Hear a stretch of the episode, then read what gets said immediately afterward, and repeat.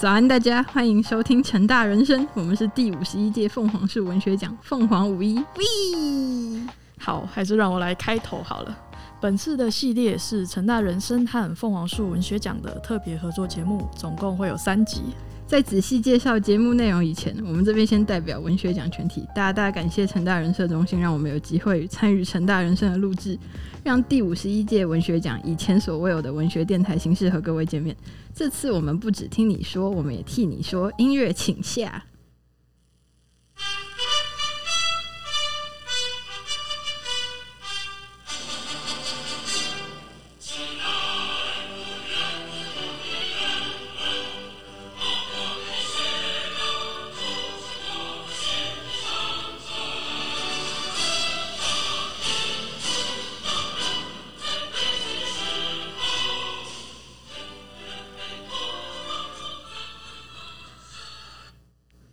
好的，最危险的时候就是凤凰树文学奖开始的年代。大家都知道，哈，那个文学创作必定会反映当下的时代背景。凤凰树文学奖发迹于一九七三年，由当时的戏学会正式成立凤凰树文学基金会。通过凤凰树文学奖基金会章程，便公布了第一届凤凰树文学奖评审办法。嗯 好棒！看来你终于要切入主题了。聪明的听众朋友们，你们猜对了吗？其实本集节目的主题就是介绍凤凰树文学奖的缘起。听起来好无聊哦！啊，会有消费学长姐的环节吗？笑死！你觉得我有可能放过他们吗？那么现在就先掌声。有请本次特邀嘉宾张默为我们朗诵他正值青春年华时期用最激昂的情感写下的反共大诗。轰然在风雨凄凄的双向园，一面青天白日满地红的国旗，终于被那个卖花生的卡特不分青红皂白地缓缓地降下了。千千万万双泪眼，无限深情深情地仰望着。在美利坚每一寸的泥土，它曾被高高举起了六十五年，穿越过各色各样眼睛的热吻，穿越过沙场老将慷慨的礼赞，穿越过自由女神惊奇的拥抱，穿越过五十一州兄弟的追逐，千千万万颗爱心，无限昂然昂然的呼唤着，就是这面壮丽的泱泱风的标志。曾使异族丧胆，曾使日本鬼子无条件投降，曾使雅尔达密约变成废纸，曾使白皮书谎言不攻自破。遥遥地，他英姿勃发地站在自由真理的前头，就是这面灿烂的亮晶晶的标志，使我台澎金马挺立在反共阵营的最前哨。使我一千七百万颗赤胆忠心紧紧地凝固在一起。瞧那共产匪党扼杀人性的枷锁，怎能逃得过青天白日堂堂正正的建造？哦，今天你那卖花生的未善的脏手，虽然侥幸地降下了我们的国旗，但你永远也降不下大中华凛冽的国魂，因为青天白日是无处不在的。因为青天白日是属于黄皮肤的，因为青天白日是属于金世界的，因为青天白日是要与时间、与历史、与人类做万万万年永恒的赛跑。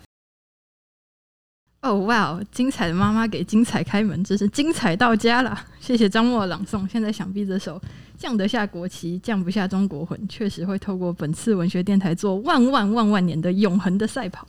听完以后，大家觉得他得了第几名呢？其实这首作品并没有得名哦。呵呵，张同学的这一篇降得下国旗，降不下中国魂，其实是出自于一九七九年的《凤凰集刊》。《凤凰集刊》是成大中文与校外出版社编辑合作的刊物，但这本刊物往前考据，我们只翻到了一年，是什么原因停刊，我们不得而知。我猜测可能是因为我们很穷了。文学奖前期的奖金都是由系上教授慷慨解囊，还有募款认捐的，好可怜。嗯，真的很可怜，很穷。身为全台湾第一所举办文学奖的大学呢，一开始真的是非常辛苦哦。凤凰树文学奖草创初期，由当时中文系主任玉树秋主张学术自由，鼓励创作风气，也在当年诸位同学及教授的共同努力之下，开了先生，举办第一届凤凰树文学奖决审会议。当时各项决议及规章都在拟定，仍在建立规模当中。而前十届的文学奖仅开放中文系的同学参加，四十九届将此时其命为“空山新雨后”，回忆创办初期的艰辛岁月。而由第十届开始才扩大为全校征稿，是凤凰树文学奖重要的里程碑。分为了中文系组跟外系组，让全校都能够参与。在这严格当中呢，前辈们受到了许多挑战，仍然是不屈不挠的克服他们。学长姐们将此时期命名为“行到水穷处”，我觉得蛮有意思的，把中文人自得其乐的闲适情趣分散出去，在成大各院系遍地开花。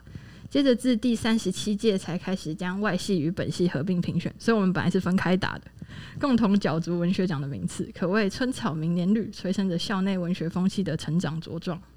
刚刚说第十届扩大为全校性征稿，然后经费由学校赞助，但其实我们在第二十二届跟第二十四届却因为校方经费拮据哦，差点办不成。好险有中国时报跟地方企业的帮助，才顺利举行。长行显光，成就共好，真不是盖的。换说文学奖的经费有年年减少的趋势。敬爱的师长们，你们听到了吗？核心同句，历久如一，友情历久一样浓，经费历久一样空。现在我们正和左公一样奋力移植播字，目光如炬的看着你们，请让全台湾第一所举办文学奖的学校展现出可以昂首前行的本钱，好吗？你觉得如果我们现在不反攻了，《汪汪时报》还会涨啊？不是，我是说，处处为学生着想的校方会听到吗？哈哈。好，听得出来，此时无声胜有声。我们刚刚又不小心让另一位特邀嘉宾等太久了。众所皆知呢，一九七八年底发生了中华民国跟美国断交的历史事件。然后隔年年初，中共跟美国建交，而我们的中华好青年邱一新邱同学似乎对此有话想说。现在就让我们来听听他所写的《美匪建交有感》。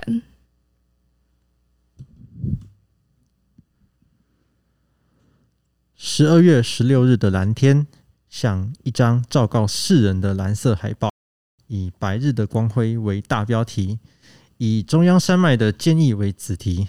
在这板荡的时代里，是松柏就不惧风霜雨雪，是青梅就不忧寒天冻地，是中心砥柱就不怕旋流急涡。让我们晚待长江黄河，让我们气壮巍巍五岳。生炽的意志，一如英姿，迎向暴风烈雨，是何等壮烈！没有礁石，哪有跳跃的浪花？没有钟锤，哪有响亮的钟声？祖国啊，燃烧的苦难将带来更崭新的光辉。